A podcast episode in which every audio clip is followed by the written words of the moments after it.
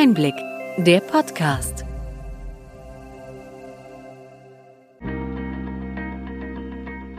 Sie hören den Einblick-Podcast, der Podcast für den tieferen und dennoch knackigen Einblick in die relevanten Ereignisse des Gesundheitswesens der vergangenen Woche vom Gesundheitsmanagement der Berlin Chemie. Heute ist der 11. Juni 2021. Welche Themen stehen diese Woche im Mittelpunkt? Schneller als erwartet kam gestern der digitale Impfnachweis. Ab 14. Juni stehen neben den Ärztinnen auch die Apotheken für eine nachträgliche Ausstellung bereit. Es besteht eine hohe Nachfrage nach dem Zertifikat, laut einer Umfrage des Branchenverbandes Bitkom. Vom elektronischen Rezept wissen die meisten Bürgerinnen noch wenig, das wird sich aber bis zur Einführung ändern. Wir berichten weiter über den Streit bei den KIM-Diensten. Der Vorwurf lautet, dass das Angebot der kassenärztlichen Vereinigungen von den PVS-Herstellern nicht integriert wird. Sichere Messenger-Dienste für die Telematik-Infrastruktur werden bald bereitgestellt. Die Verträge für das Versorgungsprojekt Gesundes Kinzigtal sollen mit der AOK neu verhandelt werden. Im Rahmen der Pflegereform ist die Übertragung von ärztlichen Tätigkeiten an Pflegekräfte geplant. Die KBV fordert hier klare Haftungsregelungen. Zuletzt, unsere Einblick-Informationsfamilie wächst. Kommende Woche startet Einblick nachgefragt. Die Premiere wird ein Fachgespräch zum Thema E-Rezept sein.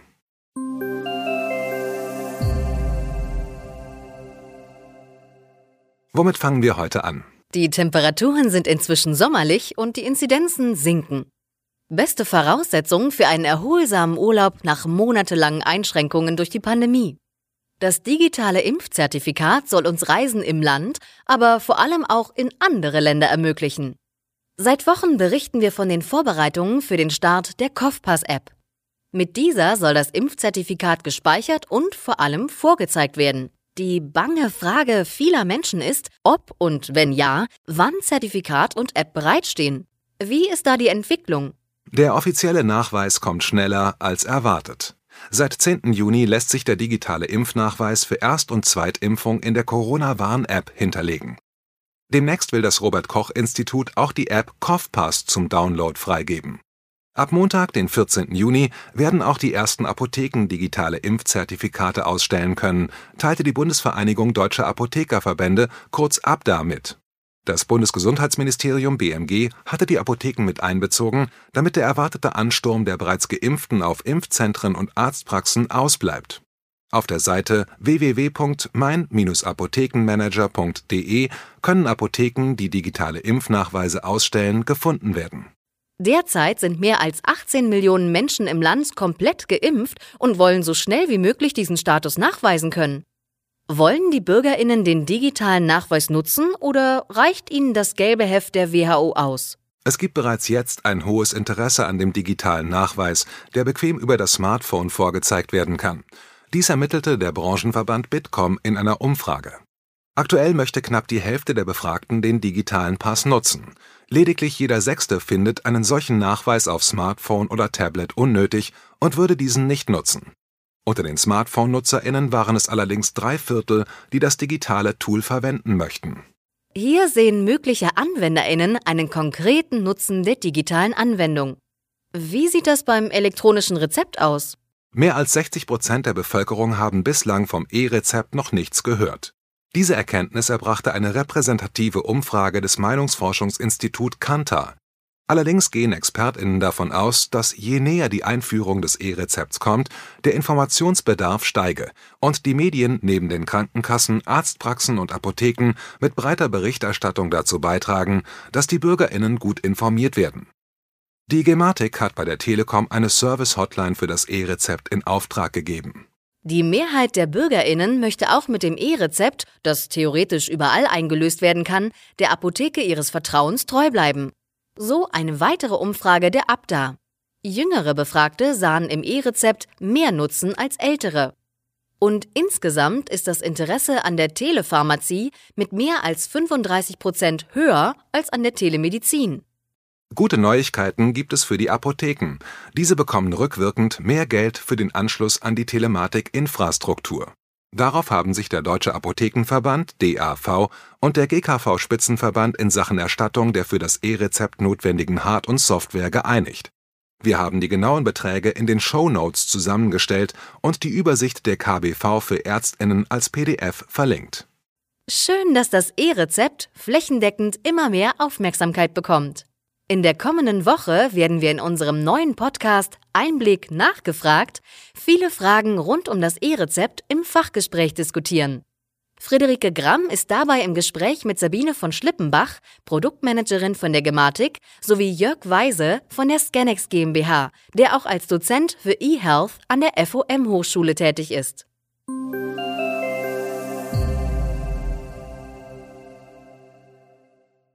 Die Kassenärztliche Vereinigung Hessen ist über die fehlende Einbindung des KIM-Informationsdienstes KV-Docs an bestehende Praxissoftware seitens der Hersteller verärgert.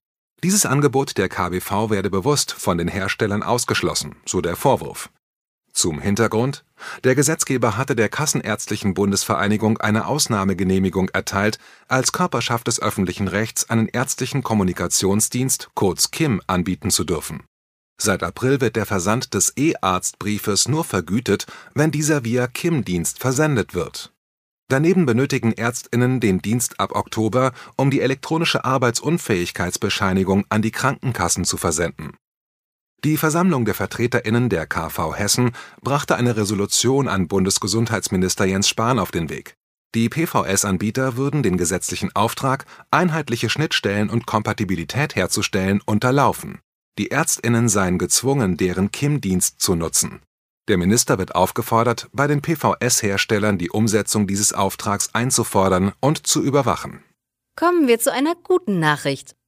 Ab dem nächsten Jahr sollen sichere Messenger-Dienste zur schnellen Ad-Hoc-Kommunikation mit Kurznachrichten für das Gesundheitswesen verfügbar sein, teilte die Gematik mit. Die Messenger kommunizieren dann auch über die Telematik-Infrastruktur und sind dank dieser Standards sicher. Alle notwendigen Daten für die Entwicklung solcher Dienste stellt die Gematik ab Oktober zur Verfügung. Die sogenannten TI-Messenger seien ein wichtiger Schritt zur Weiterentwicklung der Telematik-Infrastruktur. Mit ihnen können zum Beispiel Beschäftigte im Gesundheitswesen unkompliziert und sicher mit KollegInnen über medizinisch relevante Themen kommunizieren. Vergleichbar mit bekannten Diensten wie WhatsApp oder Signal, nur eben sicher und datenschutzkonform. Der Messenger ergänzt die KIM-Dienste, mit denen sichere Mails ausgetauscht werden, um sensible Informationen wie Befunde, Bescheide, Abrechnungen oder auch Röntgenbilder zu verschicken.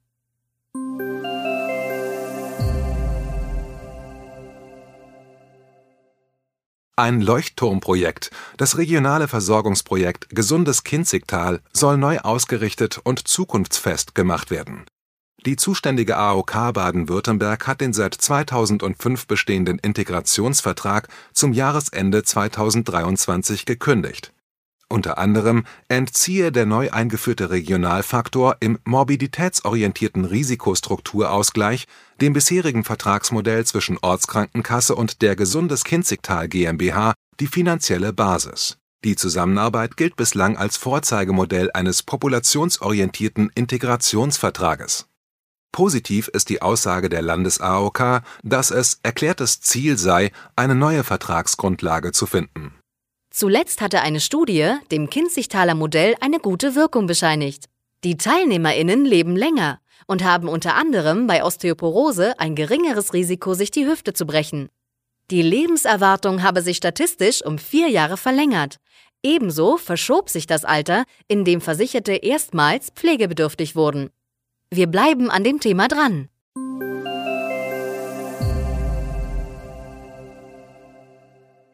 Die Regierungskoalition hat im Rahmen der Pflegereform im Gesundheitsversorgungs-Weiterentwicklungsgesetz GVWG verbindliche Modellvorhaben vorgesehen, die die Übertragung von ärztlichen Tätigkeiten auf Pflegekräfte erproben sollen. Die Modellversuche sind auf vier statt sonst üblich acht Jahre begrenzt. Das Vorhaben stieß bei den kassenärztlichen Vereinigungen auf Widerstand. Der Vorsitzende der KBV, Dr. Andreas Gassen, betonte, dass es eine klare Regelung der Haftungsfragen der handelnden Personen brauche, denn bei substituierten ärztlichen Leistungen müssten sowohl die berufsrechtliche wie auch die wirtschaftliche Verantwortung auf den jeweiligen Gesundheitsberuf mit übergehen. Da kommt also Bewegung in die Debatte um eine Neuausrichtung, die dringend notwendig ist. Dass der Anpassungsdruck bei ambulanten und stationären Gesundheitsanbietern steigt, zeigt auch eine aktuelle Studie des Beratungsunternehmens Deloitte. Bis 2025 sinken die Fallzahlen im stationären Bereich um rund eine Million. Die Covid-19-Pandemie habe sich als Treiber und Verstärker von Innovation und Digitalisierung erwiesen.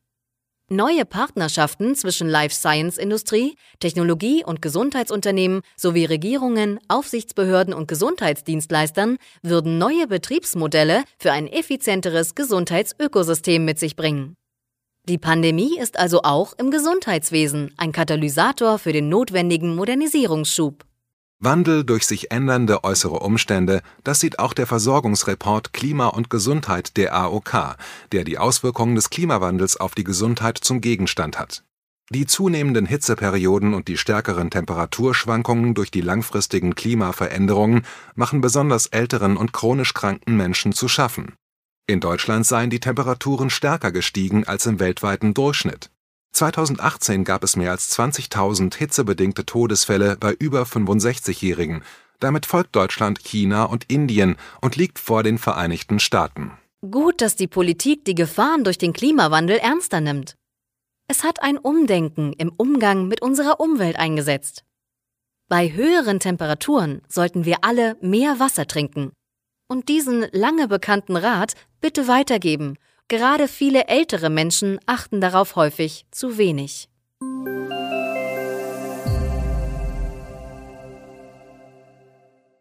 Soweit unser Rückblick. Und was für Themen bringt die kommende Woche? Unsere Einblickfamilie wächst. In der kommenden Woche starten wir den Podcast Einblick nachgefragt. In diesem Podcast finden Sie Interviews sowie Diskussionsrunden mit Expertinnen des Gesundheitswesens. Einblick nachgefragt ist die ideale Ergänzung zu Einblick der Podcast und unserem Einblick Newsletter mit tieferen Analysen. Den neuen Podcast können Sie an der bekannten Stelle hören. Wir sind gespannt, wie Ihnen das neue Format gefällt und freuen uns auf Ihre Rückmeldungen. Wir hoffen, dass Ihnen die breite und bunte Palette an Nachrichten und Informationen gefallen hat. Bitte schicken Sie uns gerne Anregungen und Fragen an Gesundheitsmanagement at berlin-chemie.de. Für die kommende Woche wünschen wir Ihnen alles Gute und freuen uns, wenn Sie am 18. Juni bei der Premiere von Einblick nachgefragt auf unserem bekannten Kanal dabei sind. In gewohnter Form hören Sie uns wieder am 25. Juni mit dem Einblick-Podcast vom Gesundheitsmanagement der Berlin Chemie.